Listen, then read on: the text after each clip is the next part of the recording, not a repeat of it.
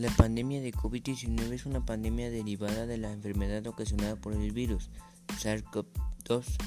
Se identificó por primera vez en diciembre de 2019 en la ciudad de Wuhan, capital de la provincia de Hubei, en la República Popular China.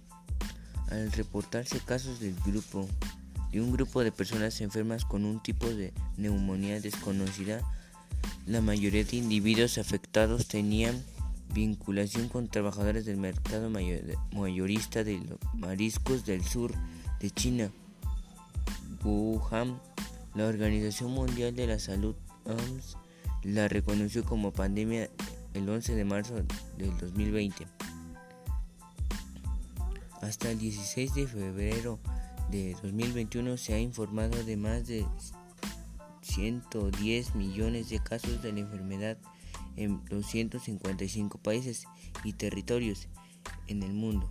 Por otra parte, para octubre de 2020 la Organización Mundial de la Salud estimaba a que al menos un 10% de la población mundial ya se había contagiado de esa enfermedad. Unas 780 mil millones de personas infectadas aproximadamente, debido al gran